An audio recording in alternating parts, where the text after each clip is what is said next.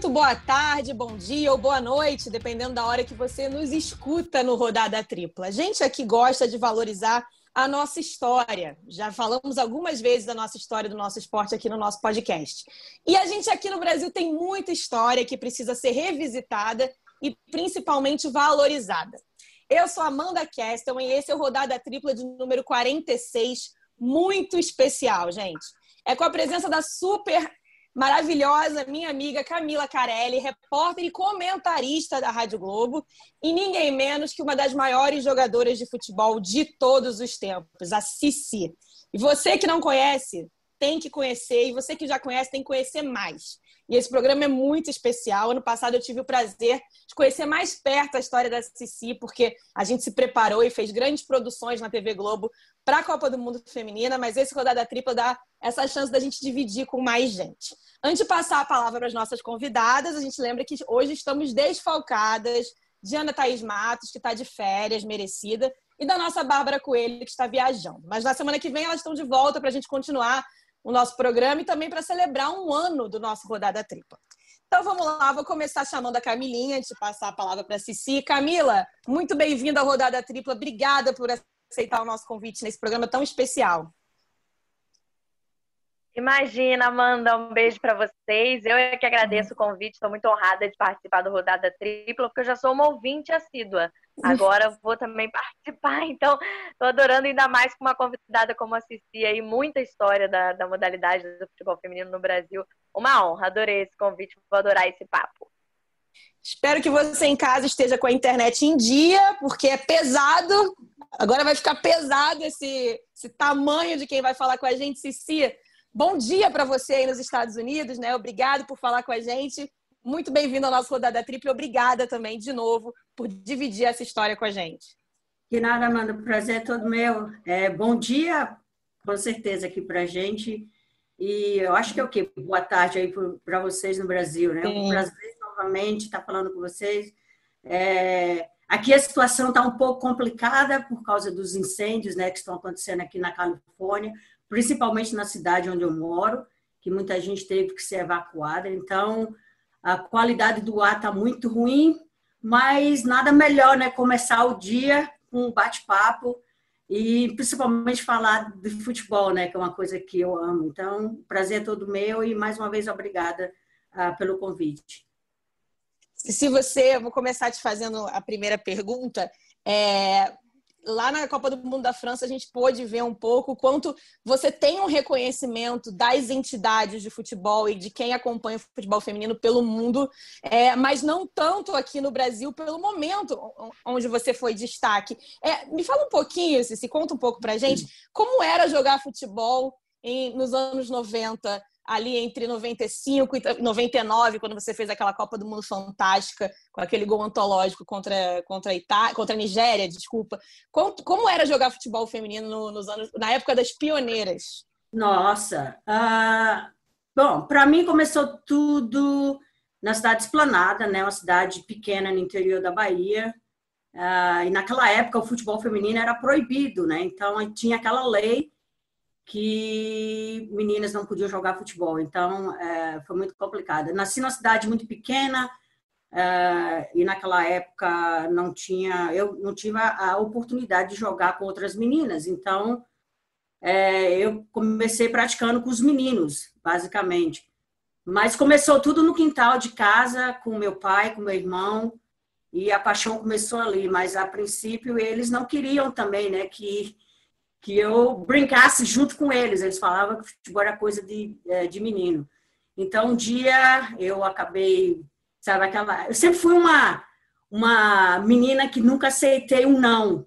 Então, falava assim: ah, você não pode fazer isso. Então, eu sempre fui rebelde, na, assim, de uma maneira legal, né? Rebelde. É, e que é, é, tudo que era que eles falavam é de menino, para mim não tinha esse negócio, não. Então, uh, mas é, eu, eu, sempre acabava é, me chateando, porque é, eu queria né, participar daquela. que eles falavam pelada no final da tarde, mas eles não deixavam. Então, um dia eu peguei. É, para resolver isso aí, eu comecei a arrancar as cabeças das minhas bonecas. e foi assim que começou para mim, entendeu? a minha mãe ficou louca. A minha mãe achava que eu estava com algum problema. Ah, eu falei, não, não é problema não. É, sabe, quando você começa a ter aquele... Ah, comecei a gostar mesmo. E, e, eu não sei se, de repente, é, eu, na, na, naquela época, eu já tinha aquela ideia é, o quanto que ia ser especial para mim, entendeu? Ah, mas meu pai chegou e falou assim, ah, vamos resolver isso. E foi... É, na época de Natal ele me deu uma primeira minha primeira bola que era aquela bola de capotão que a gente fala né? Não era uma bola que hoje né tem todo, todos os tipos era uma bola de capotão e foi a primeira vez. Então começou muito cedo mas foi muito difícil uh, para mim. A primeira oportunidade que eu tive já foi com 11 anos de idade que a gente teve que sair da Esplanada para ir para Campo Formoso uma outra cidade no sertão da Bahia meu pai conseguiu um emprego e foi lá que eu vi pela primeira vez outra menina praticando futebol. E a gente montou uma equipe, você imagina naquele sertão da Bahia, é, lá na, no interior da Bahia, jogando, né? E a gente fez o primeiro time. É, mas era só assim por brincadeira mesmo. E, mas tudo mudou aos 14, quando eu fui, é, eu fui chamada para fazer parte da primeira equipe, que era o Grêmio do Senhor do Bonfim. E foi ali que começou tudo. Mas a princípio foi tudo com jogando com meninos mesmo. E o, e o, pau quebrava mesmo, que os meninos, né? Tinha aquela briga, não, ela tem que fazer parte do meu time, não, ela tem que fazer parte do meu time. E eu, eu nunca tive nenhum problema com os meninos, por incrível que pareça. Eu acho que, que o que, o que, que para mim era o que eu não entendia, porque as meninas me olhavam sempre assim, sabe? Ah, ela é diferente. Como é que pode? Começaram já a colocar aqueles nomes, ah, é, mulher macho, como se falava hum. naquela época. Né? Então, vieram aqueles apelidos também. Mas não foi fácil, entendeu? Ah, mas uma coisa que eu acho que é, fez com que eu continuasse foi a paixão pelo futebol e o sonho de criança. Então, eu fui persistente. Eu acho que está aí uma palavra que me define muito. É ser persistente, mas não foi fácil, não, entendeu? Eu tive que batalhar muito. Então, minha carreira foi assim muito rápida. E aos 14, é, foi quando eu saí de casa pela primeira vez. Eu tive que sair de casa para é, seguir minha carreira. Mas começou ali mesmo, aos 14, indo para a feira, jogar no Flamengo de feira e por aí. Ah, foi tudo né, muito rápido. Ah, mas a história é muito longa, vou encurtar um pouquinho, porque senão a gente ficar, vai ficar aqui todos.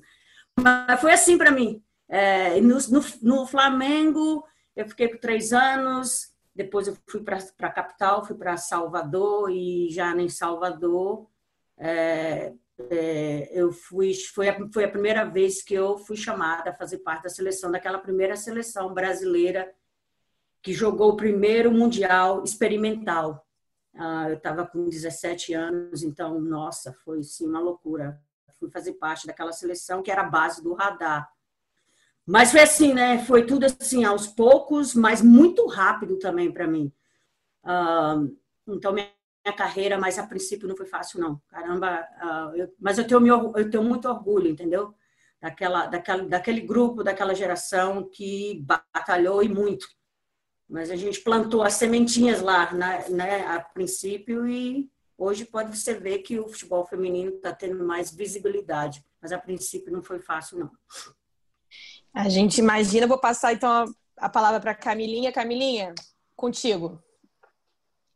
Cici, estou ouvindo aqui atentamente você contando um pouquinho da sua história, né? A gente já, já leu muito, já ouviu também você falando bastante sobre essas dificuldades e a gente sabe que elas eram ainda maiores, né, no início da sua carreira. E hoje você está como trabalhando como treinadora nos Estados Unidos que, que você ainda vê? É claro que a gente ainda está falando de um país que tem um desenvolvimento da modalidade muito maior do que aqui no Brasil, né? Mas o que, que você vê hoje, assim, de, ainda de semelhanças, de dificuldades que ainda existem para as meninas que começam a jogar futebol, mesmo nos Estados Unidos?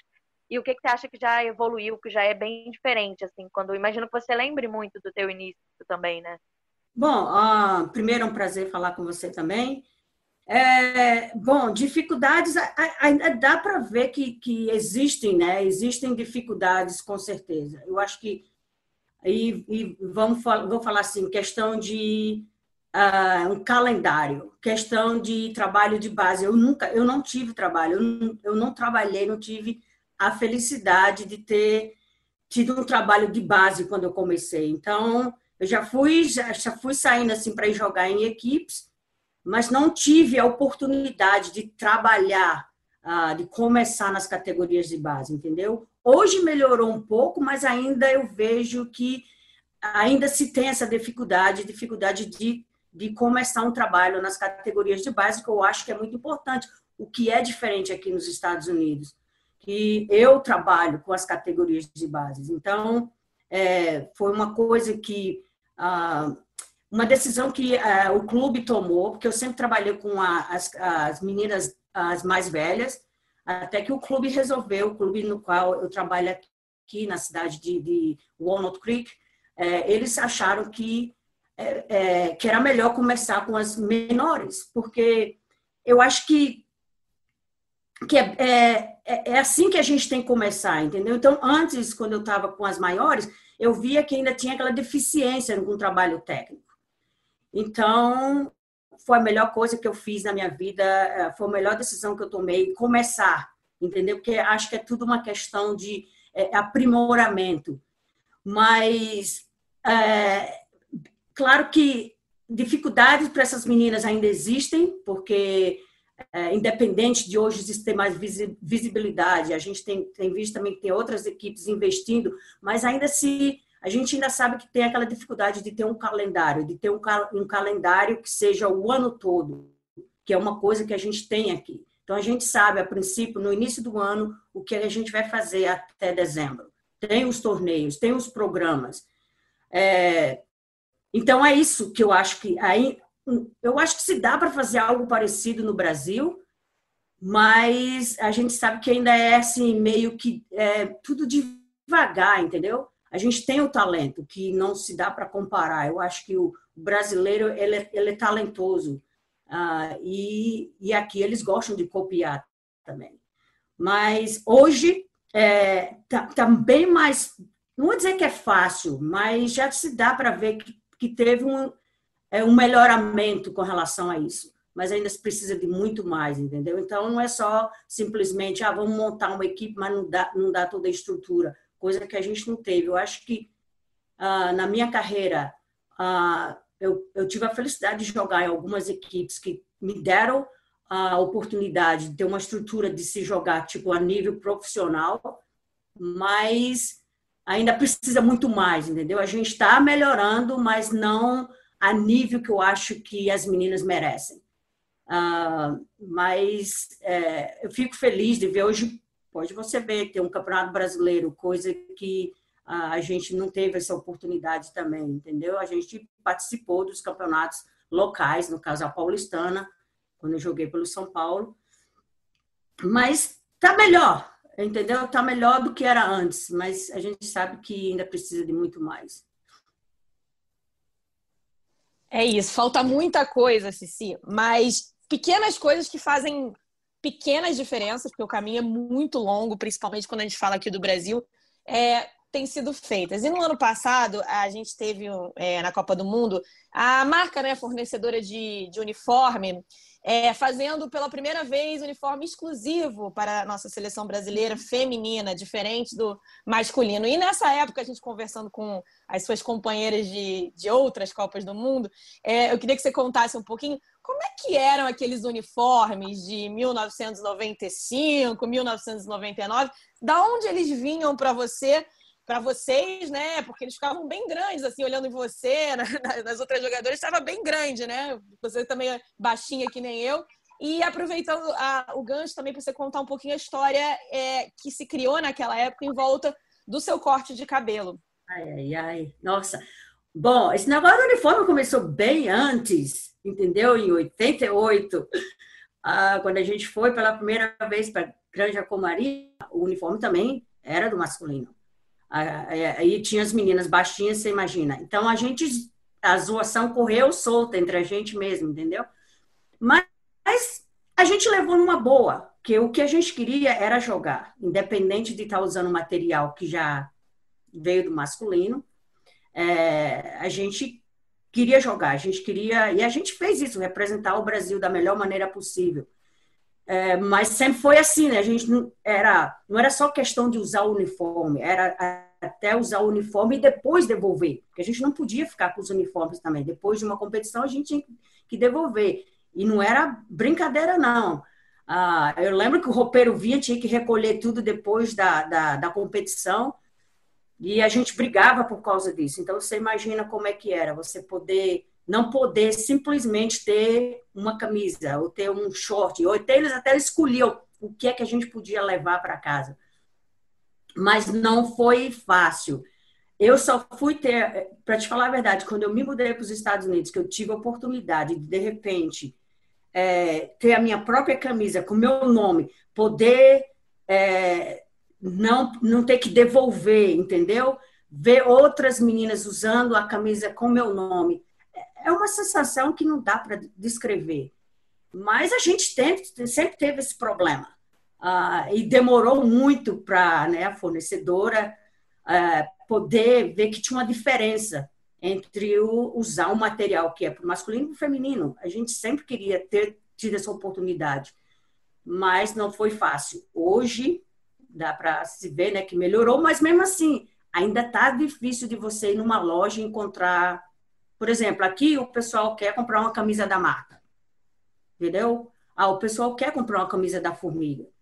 Então, aqui, claro, as americanas, elas têm essa, né, esse acesso. Então, é mais fácil de chegar e encontrar uma camisa da Alex Morgan. Mas ela aqui, principalmente, as minhas equipes, elas adoram as brasileiras. Então, elas queriam ter oportunidade, de repente, ter uma camisa da marca. Como é que elas conseguem isso? Com o próprio clube pelo qual a Marta joga mas elas queriam ter tido esse acesso de ter uma camisa da, da seleção brasileira com o nome da marca nas costas. Então, ainda tem isso, mas não foi fácil, né? Mas a gente, é o que eu falei, a gente brigou, o que a gente queria era jogar, era representar o Brasil, foi uma coisa que a gente fez, mas a gente não teve realmente essa felicidade, nessa oportunidade de, de poder vestir uma camisa. Melhorou, mas não o material da maneira que eu acho que a gente merecia. E com relação ao meu corte de cabelo, a princípio achavam que eu estava querendo criar uma controvérsia, que eu queria era bater de frente com a entidade, não era nada disso. É, começou com uma promessa que eu fiz dentro da seleção. Eu falei: se a gente conseguisse sair bem no Mundial de 99, é, e tinha também aquele lado de poder ganhar alguma coisa e poder retribuir todos os sacrifícios que a minha família fez. Então eu falei, se eu conseguir de repente até comprar uma casa para minha família, que era uma coisa que era um sonho meu, pessoal. Então eu falei, se, eu, se a gente conseguisse, eu, eu raspo a cabeça. E, e, né, as coisas foram acontecendo normalmente dentro do mundial até que a, a formiga, a formiga que foi responsável por isso. A formiga é, você prometeu, agora você vai ter que pagar. Então eu tive que raspar o, meu cabelo por causa disso, mas não teve nada assim, era, ah, ela quer criar um problema, ela quer chocar as pessoas, não foi nada disso. Mas a segunda, que foi para mim muito especial, é, foi quando eu vim para os Estados Unidos. E eu já tinha o cabelo curto também, né? E, e a manager do, do time, que era o San Jose Cyber Rays, a manager a general manager ela falou ó oh, tem um garoto eu fui a gente recebeu um, um e-mail de uma professora de uma escola que tem um menino que ele está com câncer e, e, ele não quer ir para a escola porque estava muita né as crianças zoando muito porque ele era careca. E aí você topa ir lá falar com ele? Eu falei oh, sem dúvida. Então eu fui para a escola é, eu meu inglês era horrível, mas ele falava que ele é latino, então ele falava espanhol, mas a gente, né, arranhava aquele portunhol, vamos falar assim, né? A comunicação não precisava de muita comunicação verbal, era mais com gestos. E esse menino virou uma pessoa muito importante na minha vida, porque aí eu fui ver que tinha, eu acho que o futebol é, me deu muitas coisas, mas eu achei que eu a minha jornada nesse mundo era muito mais além de ser uma jogadora profissional. Então, foi um esse menino tocou muito minha vida, entendeu? Então, eu falei, eu faço o que seja, que seja possível. Eu raspei minha cabeça novamente, uh, em homenagem a esse garoto de 11 anos, e, e foi um momento muito importante para mim. Eu, ali eu vi, eu cresci como pessoa uh, e vi que era, tinha algo muito mais do que ser assistir a jogador, entendeu? Infelizmente, ele faleceu em 2002, quando eu estava de férias no Brasil, mas ele foi muito importante para mim. Foi a segunda, para mim, ali foi que acho que valeu muito mais ter feito isso. Então é isso a história. Foi, não foi fácil, mas eu sofri muito por causa disso. Uh, teve até um campeonato no Brasil que eu fui eles não aceitaram que eu participasse porque eu era careca e criaram aquela aquele regulamento que não se podia jogar meninas que eram carecas. Então, eu paguei um preço muito alto, mas eu que falei, eu não ia mudar por causa de uma minoria. E acho que virou também minha marca registrada, né? Vamos falar, vamos fazer assim, falar desse jeito. Mas ainda de vez em quando eu vou lá e ainda raspo uh, quando tem algo que eu acho que que eu preciso, né? Que me faz bem. Mas é isso, a história é longa. É longa e é, e é bonita, né? Bonito de ouvir. Camila. Não, eu mandei bacana é, ouvir você falar disso, né? Bacana, assim, pela, pela resistência dela por, por, manter aí a personalidade, que é algo que ela tinha muito direito de, de ter sobre o próprio corpo, né? E aí, sobre isso, eu acho até que a gente evoluiu pouco, porque a gente teve na Copa do Mundo uma discussão enorme sobre o batom da Marta, né? As pessoas dizendo é, querendo é, dizer ou não se ela podia usar, enfim, é, acho que essa questão ainda sobre é, o corpo da mulher ainda é um pouco bizarra, né? Ainda sai dos gramados onde a gente devia estar preocupado só com, o desempenho esportivo. E aí, ouvindo a Cici falar sobre a questão do regulamento, enfim, uma série de absurdos é, que existiam nesse sentido. Mas queria ouvir um pouquinho também sobre a atual situação que a gente está passando no mundo inteiro, né, em relação à pandemia, é, aqui no Brasil, a gente ainda tem números muito preocupantes e está lidando agora com o retorno do futebol e o futebol feminino nessas últimas semanas. É, mas os Estados Unidos também é, tiveram muitos problemas né, em relação ao combate à pandemia, mas em alguns estados foi diferente. Enfim, qual foi a percepção que houve aí em relação à Challenge Cup, assim, quando a federação anunciou que ia fazer esse torneio, ainda que numa única cidade, né, mas que os times iam voltar a jogar, o Orlando Pride, que é um dos principais times, acabou ficando fora justamente por contaminação. Mas como é que foi a receptividade é, das pessoas, né, da sociedade, da população? Houve críticas ou as pessoas acharam que estava mesmo no momento de retomar? Como é que foi nos Estados Unidos a repercussão dessa do futebol voltando? Bom, ah, claro que a, a princípio não, foi uma loucura, né? É, quando tudo isso começou, você sabe como é que aqui, principalmente na cidade onde eu moro, foi, foi uma loucura. Uh, a gente ficou sem entender, é, não foi fácil, mas é, e eu vou falar um pouquinho até pelo, pela, pela própria experiência, né? Eu, você tem que se fazer um, se adaptar é, de, um, de uma forma assim tão brutal, porque foi é, para as crianças principalmente. Você imagina, porque futebol traz tanta coisa boa, é, é, é, é o que de repente faz com que as pessoas acabem se conectando, entendeu? As pessoas se interagindo. Então, tirar isso também, assim, foi uma coisa que criou é, muita tristeza. É, não foi fácil mas uh, a gente sempre assim, ah, quando que a gente vai ter essa oportunidade de voltar? Mas a princípio, a gente aqui a reação que eu vi das pessoas provavelmente é bom. Uh, eu acho que nesse ponto o futebol tem que vir em segundo lugar, em segundo plano, porque eu acho que eu não, eu não vou dizer que isso é uma coisa que a gente precisava acontecer para poder a gente reavaliar, porque nossa, o mundo estava ficando violento, o mundo estava ficando é muita coisa ruim acontecendo, entendeu? Mas eu principalmente foi um momento para mim de poder fazer uma reavaliação na minha vida, porque eu estava trabalhando muito. Eu tenho um filho de 14 anos que eu adotei em 2006, então a minha vida com relação ao meu trabalho estava tirando também essa oportunidade de poder interagir com meu filho, de poder fazer coisas que eu não estava conseguindo fazer. Então, aqui, muita gente, a princípio, achou, nossa, que, que loucura. Mas eu acho que foi o momento também da gente poder fazer uma reavaliação do que é que a gente precisa fazer, o que é que a gente precisa melhorar. Então, eu acho que no mundo todo, claro que a gente está perdendo tanta gente por causa disso, mas sei lá, eu acho que o mundo precisava de uma chacalhoada né, para poder ver o que é que o que é que a gente precisa melhorar como pessoa, como ser humano. E e claro, mas parar tudo assim, né, não foi fácil, porque ficar com uma coisa que a gente gosta, com o esporte no geral, porque parou tudo, né? Não foi só na questão do futebol.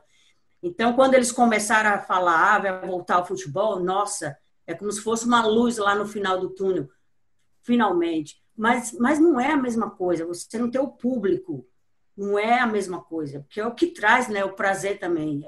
A gente gosta de jogar para o público, mas a gente está se adaptando. Claro que não é fácil, porque a gente ainda fica assim, será que é, será que é, que é será que é, é, saudável? Será que não é também um, é, é, um risco a gente voltar assim? Porque, mas tem todos os protocolos que a gente está fazendo também, que a gente está seguindo. Então, ah, não é fácil, não está sendo fácil. É, foi o primeiro passo, mas Claro que a gente agora está esperando, não vê a hora de poder ir para os estádios, poder assistir de perto, poder ver a arte, né? Porque eu acho que o futebol também é uma arte. Mas, uh, é, mas é assim, a gente está assim, né? Será que de repente eles vão fechar tudo novamente? Porque aqui no nosso clube também está assim também. A gente está ainda na fase primeira que eles falam, que eles falam aqui. Então tem todos aqueles protocolos que a gente tem que seguir mas a gente está também sujeita a, de repente, estar, tá, né? A, é um risco que a gente também está correndo. Mas é, não, é, não é a mesma coisa, Camila, não é a mesma coisa porque a gente quer estar tá lá fora, a gente quer estar tá lá nos estádios, mas pelo menos a gente está tendo oportunidade de assistir, mesmo que seja pela televisão, mas não está sendo com aquela, com aquela mesma alegria que a gente, né, como era antes é bom para as meninas que elas estão podendo voltar e fazer o que elas gostam, mas realmente ainda ainda não é ah, da maneira que nós, né, gostaríamos de ver. Mas eu acho que é o que eu falei, é, é um momento de reflexão, é um momento que o, que o, o, o mundo, né, e não é aí você vê assim, pronto, pronto, a gente tem um problema e vem um outro, porque agora também tem esse problema aqui dos dos incêndios, é sempre uma coisa. Aí eu falo, meu Deus, o que, é, o que mais, né? O que mais. Será que esse é o momento de provação também? O que é que a gente precisa fazer? Sei lá. Mas para mim está sendo um momento algo, é, um momento para, né, poder é, reavaliar e, e, ver o que, é que eu preciso melhorar como pessoa, como mãe, como treinadora, como ser humano no geral. Todo mundo, né? Acho que todo mundo está refletindo muito sobre, sobre a vida nesses últimos uhum. meses. E agora, antes da gente entrar nas últimas perguntas que a gente recebeu de outras três ótimas jornalistas que mandaram para a gente, a gente vai dar uma visitada, Cici, na, naquela seleção. A gente vai conseguir trazer um pouquinho daquela seleção pioneira para dentro do nosso episódio. Ano passado eu tive o prazer de fazer uma entrevista com a Fanta Elane e a Marisa juntos. E, e, chama muita atenção como, como a sintonia persiste, né? mesmo depois de tantos anos, porque vocês viveram muita coisa juntas. Então, é com grande prazer que eu chamo aqui para te dar um recado super especial. Essa medalhista olímpica, pioneira como você, Pretinha, vai falar com a gente. Ah, a sala da Cici é fácil. Eu tive o privilégio de termos jogado juntas por muitos anos na seleção brasileira, em clubes. É, e Cici era craque de bola. Né? E era fácil jogar com ela, né? E eu tive esse, esse privilégio, essa felicidade. Então fica aqui o meu agradecimento por tudo que ela fez e representa para o nosso futebol brasileiro e mundial também. Então, Cici, é, te desejo tudo de bom, é, sucesso e um abraço. Tchau, tchau. Do Rio de Janeiro, Cici, a gente viaja agora para Bahia. Lá na Bahia tem muito futebol feminino com história, né? No começo do seu relato a gente já via bem como, como é importante. A gente vai conversar com a Meg, a goleira do handball que fez história no futebol, que abriu caminho para tantas outras que, que vieram e ainda vão vir depois. Vamos ouvir o que a Meg falou de você, que é muito legal também. Oi, Cici, tudo bem? Quem está falando aqui é a Meg, sua fã número um, de tantas número um que você tem espalhadas pelo mundo, né? Falar de Cici, a imperatriz, é, é falar de, da maior craque que teve para mim desde que eu conheci o futebol e comecei a jogar futebol na década de 90, 90 no Vasco da Gama, antes até, né, no radar. Cici é, é um exemplo né, a seguir de, de categoria de liderança, mesmo sem falar muito, que ela sempre foi muito concentrada, mas ela liderava. Tinha uma elegância em matar a bola no meio, né, no, no, na meia esquerda, no meio de campo e armar jogada, cobrança de falta, sabe, distribuição, organizava todo esse meio de campo. Que saudade, viu, Cici? Estou aqui tirando o chapéu, como sempre tirei, você sabe, não sou só eu, não. Todo mundo que te viu jogar, viu? E para fechar, Cici, a gente não podia deixar de pedir, de pedir para alguém fazer alguma pergunta. É emocionante, né? A gente está vendo, tô vendo aqui que você está um pouquinho emocionada. Eu também fico quando, quando a gente visita essas histórias. Michael Jackson, que jogou muita bola também com você, mandou uma pergunta. Aproveitando assim que a gente está fazendo algumas perguntas para você, ela também mandou a dela. Vamos ouvir. Olá, Cici. Obrigada por tudo que você fez pelo futebol feminino brasileiro. Você, para mim, é uma craque. Eu sempre admirei muito seu futebol. Eu sempre te respeitei e ainda tive a felicidade de jogar ao seu lado. Cici, o que você acha que está faltando para que o futebol feminino brasileiro evolua mais rápido? Contigo, Cici. Nossa. Um, bom, vou falar da preta primeiro, né? A pretinha. Uh, eu tive a felicidade enorme de ter tido pessoas importantes na, na minha carreira, na minha vida. Uh, pessoas que uh, é, é, que eu admirei também, pessoas que é, me ajudaram bastante. A Preta, eu tive a felicidade também de morar com ela aqui nos Estados Unidos. Uh, uma pessoa de um coração enorme, uma pessoa brincalhona, uma pessoa que me ajudou também na minha carreira.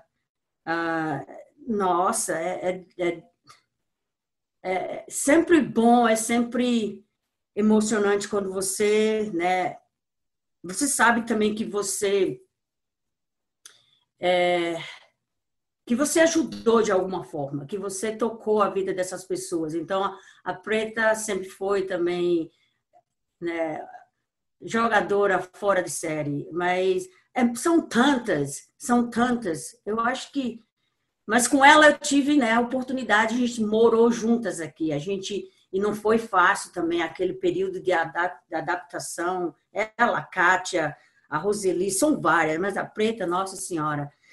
E a gente se cuidou, né? era como irmãs, a gente se cuidou. Então, é, é, realmente é de tocar. É um, é um prazer né, escutar isso dela. Fica aqui também meu carinho, um abraço para ela também. Espero que esteja tudo bem. A gente, mesmo longe, a gente continua, né? Agora é mais fácil, porque a gente tem agora os meios de comunicação, então fica mais fácil, né? tem tudo agora para a gente, né?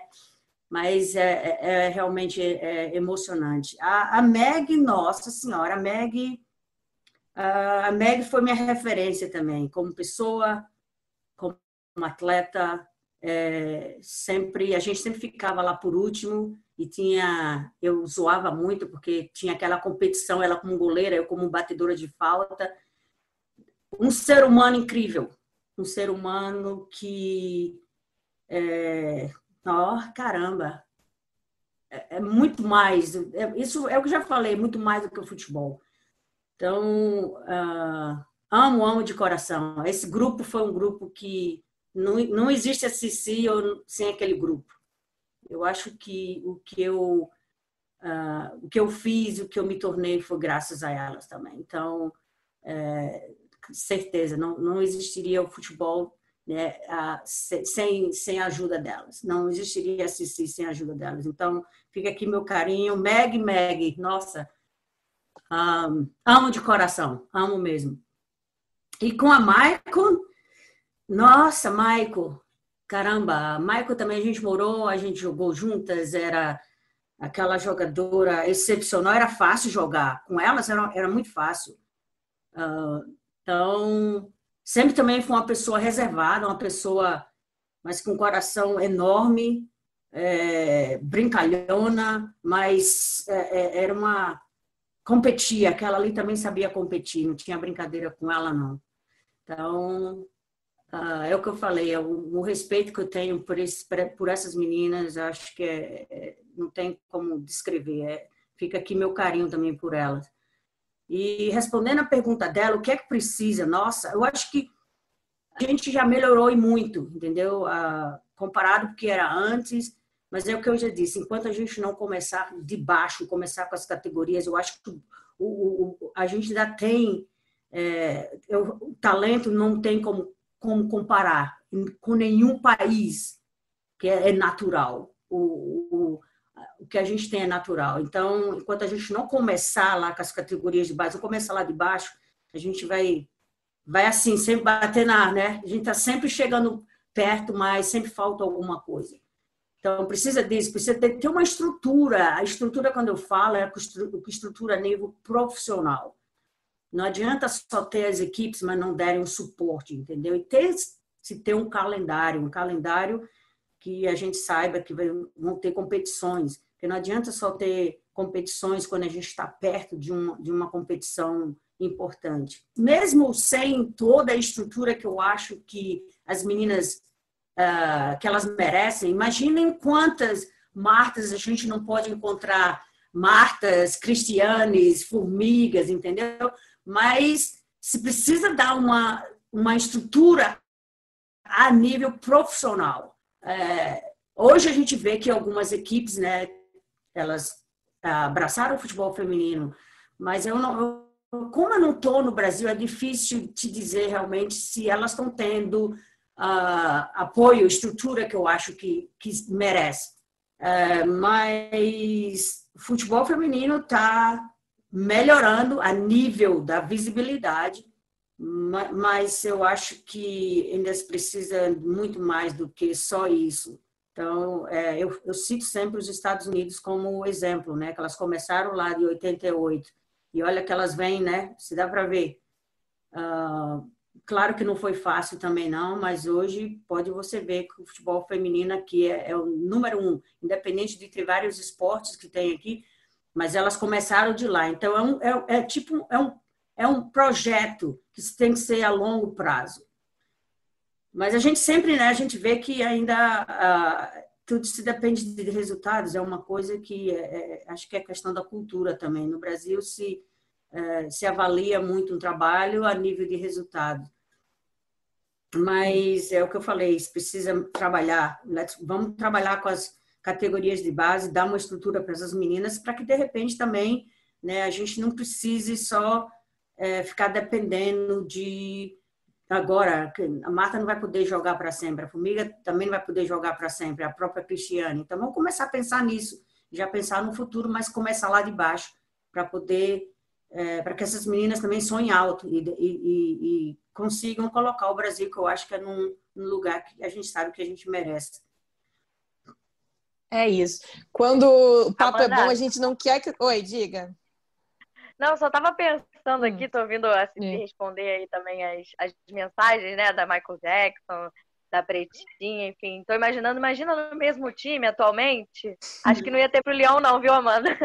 Putz, imagina que essas meninas do Leão iam correr muito atrás daquele time, que era um time muito bom e que é, é isso mesmo que a Camilinha falou. É, eu, me chamou muita atenção quando eu conheci melhor a história do time de vocês porque em 1999 vocês é, ganharam uma medalha em Copa do Mundo, jogando muito, com um time bom pra caramba. Enfim, foram eliminados pelas americanas jogando em casa, né? Na Copa do Mundo nos Estados Unidos, enfim.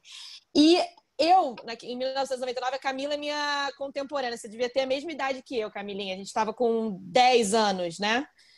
É, a gente já gostava de futebol, mas não chegava em mim que estava acontecendo uma Copa do Mundo, que tinham mulheres jogando aquele nível de futebol pelo Brasil. Em 1998 eu já era fã de futebol, já frequentava estádio com meu pai e eu não sabia que tinham mulheres fazendo aquilo. Então, é, é, é a gente realmente precisar revisitar para corrigir um erro histórico, enfim, que ainda precisa ser muito corrigido, que afeta até hoje o nosso desenvolvimento. Porque se em 1999 a gente soubesse, mais meninas teriam jogado futebol. Como em 2019, eu sei e tenho certeza que muitas meninas foram atrás de jogar futebol, porque viram na TV o que estava acontecendo lá na França. E que pena que em 99 isso não, não chegava na gente ainda, mas os erros estão sendo corrigidos. E antes da, da, de eu voltar para a Camilinha, porque esse papo é bom, a gente fica querendo resenhar aqui horas e horas, né? A gente vai chamar um trio que mandou perguntas muito legais também. A nossa Bárbara Coelho, aqui do nosso Rodada Tripla, que está fora da cidade, viajando, mas fez questão de mandar uma pergunta para você também, Cici, para aproveitar a sua presença no nosso episódio. Vai, Babi! Oi, Amanda, Cici, prazer em falar com vocês. Bom, eu queria perguntar para Cici sobre uma homenagem que ela recebeu ano passado no México, um prêmio muito importante para a carreira dela. Foi a primeira vez, inclusive, que o Salão de la Fama Internacional incluiu mulheres entre as homenageadas e a jogadora da seleção brasileira, ex-camisa 10, foi uma delas. Ao lado de outros 11 nomes, Cici passou a figurar um hall da fama de personalidades importantes do mundo futebolístico e também, é claro, lembrada por todo o legado que deixa lembrando que existe uma trajetória de muitas dificuldades na carreira da Cici, de preconceito, e a gente vê até os dias de hoje que essa é uma realidade cruel, real e que apesar de algumas mudanças terem acontecido, ainda é muito latente. Eu gostaria de saber Cici se ela sente falta de a Confederação Brasileira de Futebol, o Brasil, fazer homenagens também às nossas craques, com o intuito não só de reverenciar os feitos por essas craques, né, pela Cici, mas também para incentivar as atletas a praticar o futebol feminino aqui no país. E por incrível que pareça, é... eu só eu tive outras homenagens aqui que é estranho, né? Vamos falar estranho, mas aqui. Uh, e sempre foi difícil para mim, por, porque né, é, sou brasileira, amo meu país, mas nunca consegui entender o porquê, entendeu? Uh, quando eu recebi a notícia a respeito do Salão da Fama no México, eu não sabia até aí o que era, do que se tratava, Uh, eu fiquei surpresa, porque nunca me coloquei, por incrível que pareça, nunca me coloquei naquela categoria. É, eu, eu recebi a notícia através de uma brasileira, ela que entrou em contato e falou: Olha, não sei se você está sabendo, mas você, é, depois de vários jornalistas, eles fizeram, eles fizeram a votação e você foi eleita para fazer parte do Salão da Fama. E eu falei: O quê? Eu não, nem imaginava do que se tratava. Então, eu fui pesquisar um pouco e aí eu fiquei, sem, sabe, quando você fica em choque também, porque você fala, como é que pode, como é que pode acontecer, por que eu, que até aí eu não, não imaginava que isso fosse acontecer comigo. Então, é, eu recebi a notícia em abril, a cerimônia era em novembro, você imagina, de abril até novembro, eu fiquei só pensando, o que é que eu vou fazer, o que é que eu vou dizer, como é que vai ser, né, o que esperar. Então, foi um momento muito mágico para mim, muito importante, é, mas, é, sabe, você vai receber o prêmio, mas você fica ainda com aquela sensação de, é, de uma tristeza, porque nenhum veículo de comunicação no Brasil, ninguém notificou isso, por incrível que pareça. Mas foi o momento que veio coroar, eu acho que né, a, todo o meu trabalho, a, aquele grupo, a, eu sempre falo, eu sempre divido isso com aquela geração. Então, é, foi um momento que eu nunca vou esquecer, mas ainda fica realmente aquela mágoa de não ter tido, ah, sei lá, de meu país, foi o país que eu representei por tantos anos, não ter feito nada ou nem ter ido, nem ter pelo menos, né, no, não ter comentado a respeito. Mas o prêmio está aqui. É, foi, não foi fácil chegar lá e estar tá perto de pessoas que eu vi jogando, que eu, que eu admirava. Mas foi um momento mágico para mim, estar tá ali recebendo e poder, né? Eu acho que, vamos dizer assim, foi um momento que eu pude fechar o meu ciclo como jogadora ah, e tá aqui, o prêmio está aqui. Depois, se você quiser, eu posso até mostrar. Mas é isso, ainda, claro que, é, sei lá, é, ainda, ainda dói muito não poder ter tido algo ah, no Brasil. Mas cada vez que eu falo sobre futebol, sobre aquela geração, acho que aí fica mais, é como um prêmio também, porque é sempre poder lembrar e relembrar daquele grupo, né, que começou tudo lá. E hoje essas meninas estão tendo a oportunidade de fazer é, né, e praticar esse esporte que todo mundo ama, sem, nem, sem nenhuma lei, sem nada, mesmo ainda sofrendo muito. Mas é isso. É, é isso. Também emociona ouvir. É, agora a gente tem uma, uma colega nossa que te conhece bem também, que acho que flagrou você jogando bola lá em Paris, né? Com as, com as meninas lá no, no, no, Jardim de Luxemburgo, não é para qualquer um, né? É, a Renata Mendonça, quando soube que a gente ia gravar com você, a nossa comentarista também do Grupo Globo, fez questão de mandar um recado e uma pergunta para você.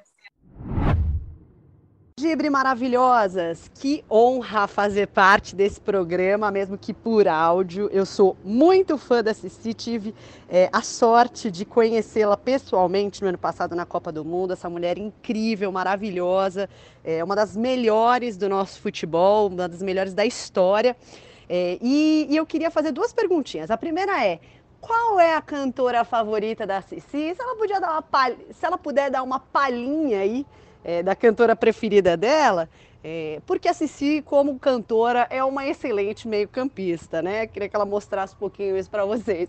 E, e, eu também queria perguntar para ela sobre o, o, fim da carreira dela na seleção, né? A, a Cici acabou não tendo um ponto final nessa carreira. É, e, e, eu queria que ela contasse um pouquinho sobre como foi esse processo e como que ela se sente, é, é, como que ela, ela se sentiu naquela época e como ela se sente hoje é, como parte dessa história da seleção, mas que essa história ficou sem um ponto final propriamente dito. Um beijo para vocês, um beijão na Cici, que eu amo de paixão essa mulher incrível, muito inspiradora, é uma das melhores do nosso futebol. Começou com a pegadinha, né? Renata já pediu para você cantar aí pra gente, Cici. Bom, a cantora favorita, é... bom, eu tenho a Lady Gaga, eu tenho a Rihanna, a Lady Gaga por não só pela artista que ela é, mas por tudo que ela passou também. É, às vezes eu falo assim que a gente tem alguma coisa com relação à história dela tem a ver com muita coisa também que eu passei, mas de, é, ela como cantora eu como jogadora, entendeu? Então tem várias tem várias coisas que eu admiro, admiro a pessoa que ela é. E eu já fui ver, fui ver um show dela aqui. Era para ter ido ver, era para ter ido ver o show dela o ano passado.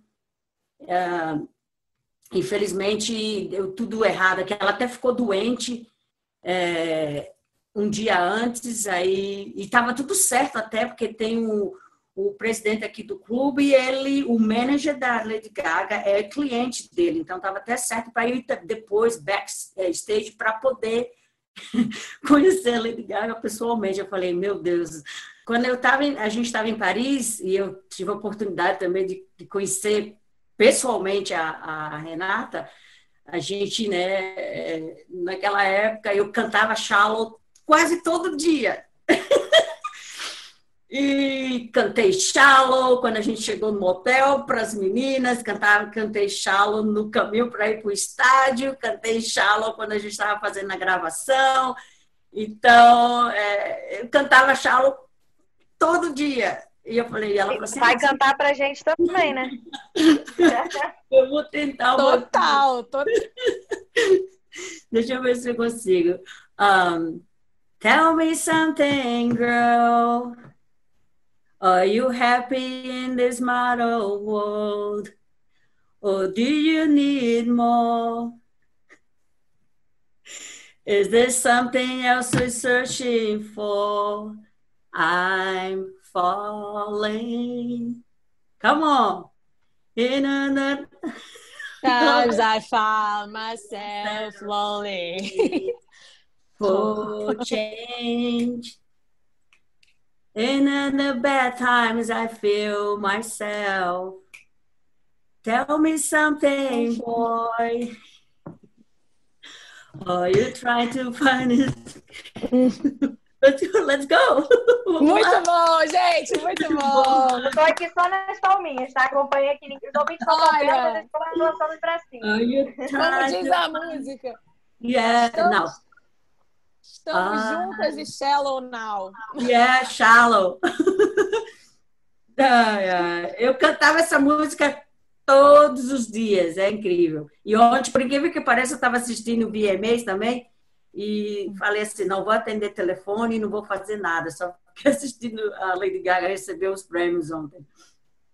E além da Renata te mandar essa pegadinha que você tirou de letra, com virei a cadeira aqui no nosso The Voice com louvor, ela também te fez uma pergunta, né, sobre essa a sua saída da seleção, seu fim, seu fim do ciclo, que não foi do jeito que você sonhou, né?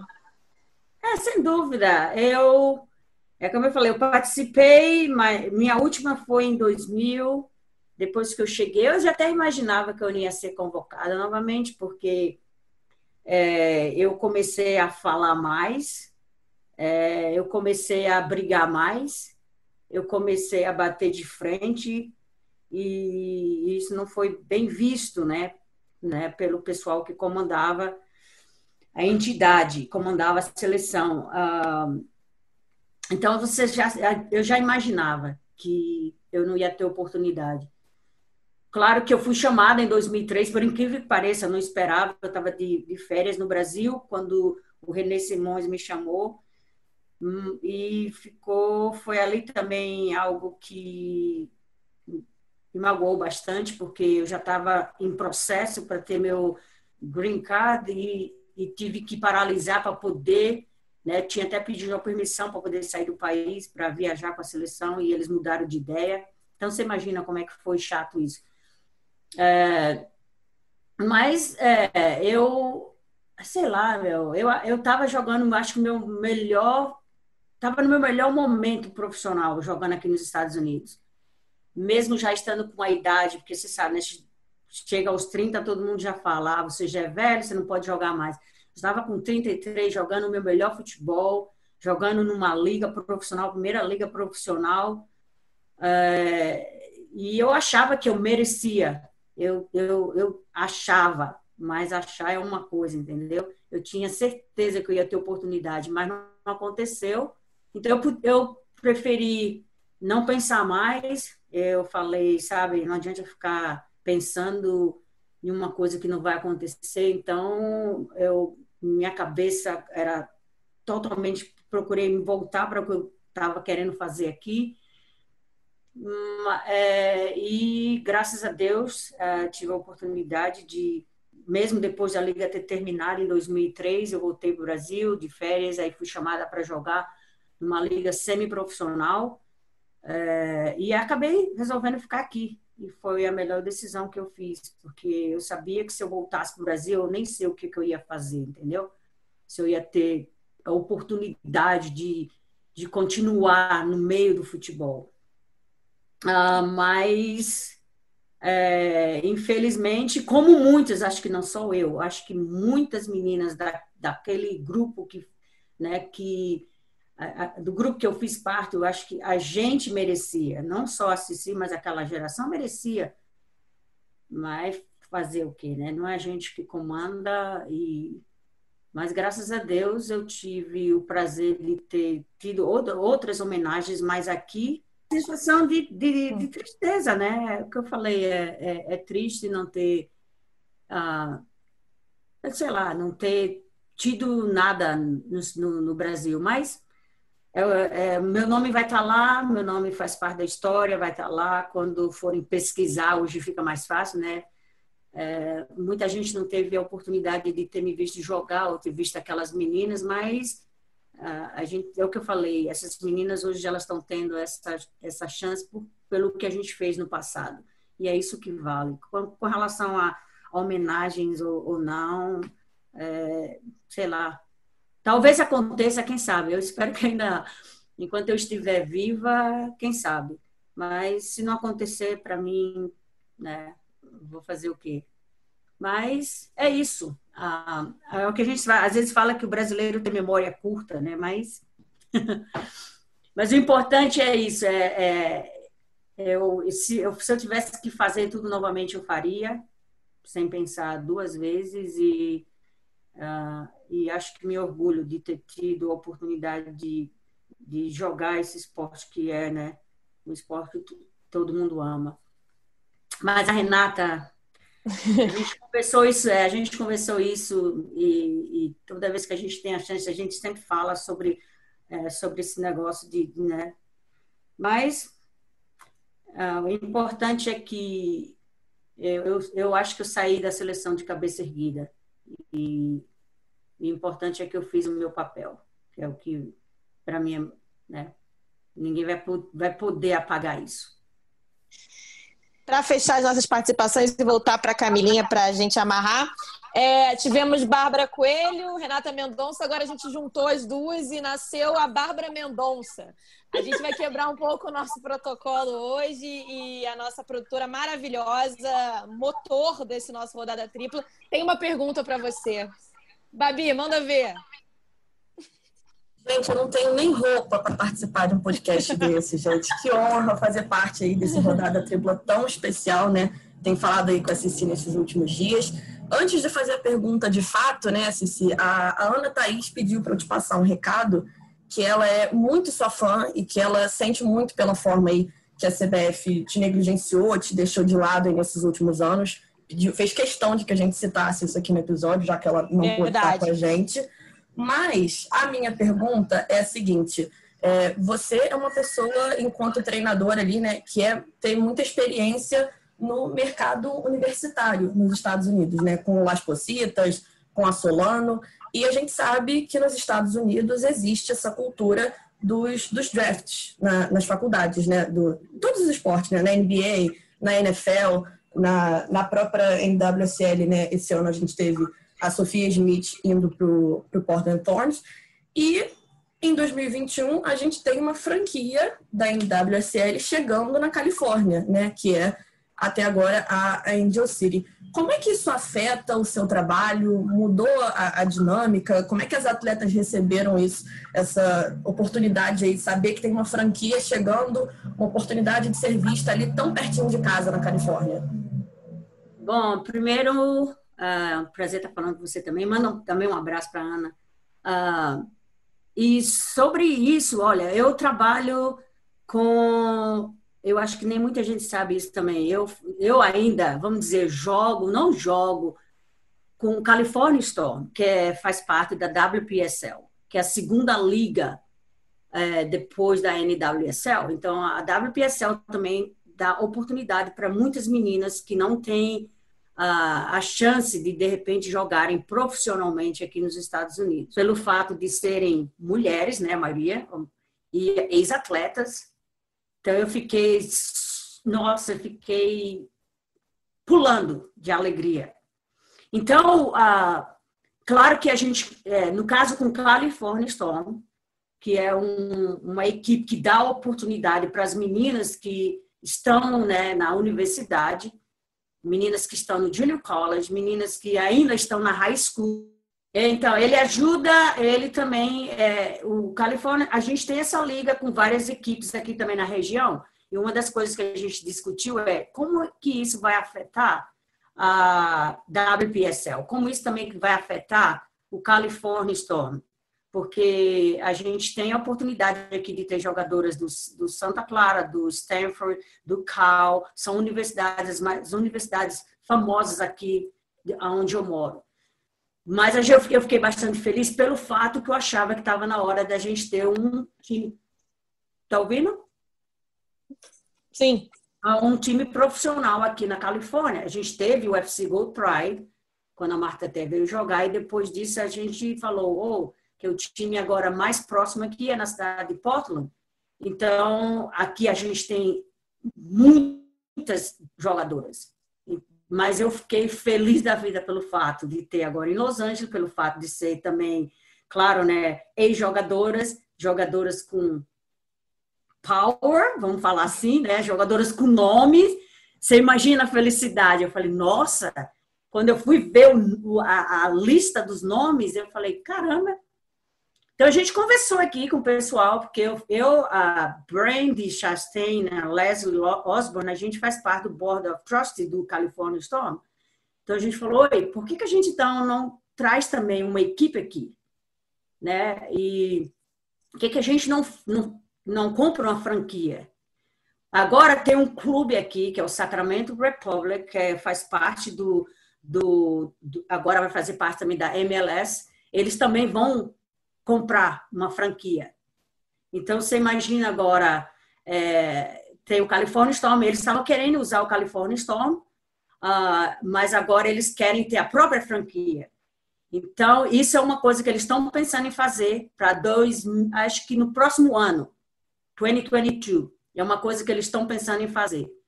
É, eu não sei se vai dar certo, mas é algo também que eu acho que a gente precisa. Mas claro que essa, esse fato de ter agora em Los Angeles, imagina agora a oportunidade que essas meninas não vão ter, que a gente sabe, sabia que ainda estava faltando, faltando uma equipe aqui. Eu acho que é, é uma oportunidade para essas meninas que querem jogar profissionalmente, meninas que querem também vir para o Brasil, vir do Brasil, eu acho que é, é, é, é, é quanto mais equipes, melhor para o futebol feminino.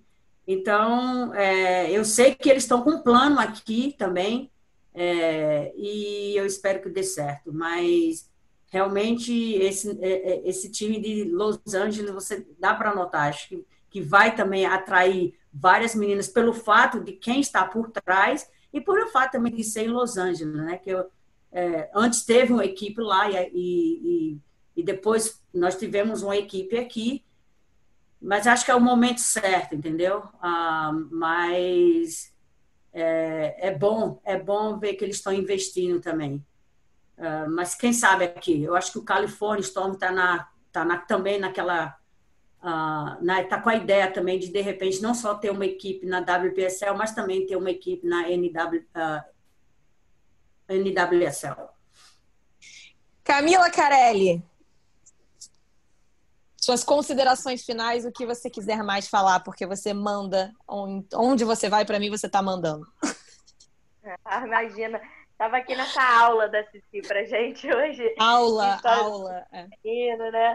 É muito legal ouvir as considerações. Eu queria fazer só uma última pergunta, pode até ser é, mais breve até a, resposta, sei que, a gente já está com um tempo longo, é, porque, claro que a gente vai falar isso sempre quando fala da Cici, da questão é, de ela não, não ter recebido por parte da CBF, enfim, a homenagem que merecia, enfim, e, e a gente também, como imprensa, está refazendo, né, corrigindo os erros de não ter dado espaço, a valorização que essa, que essa geração precisava, enfim.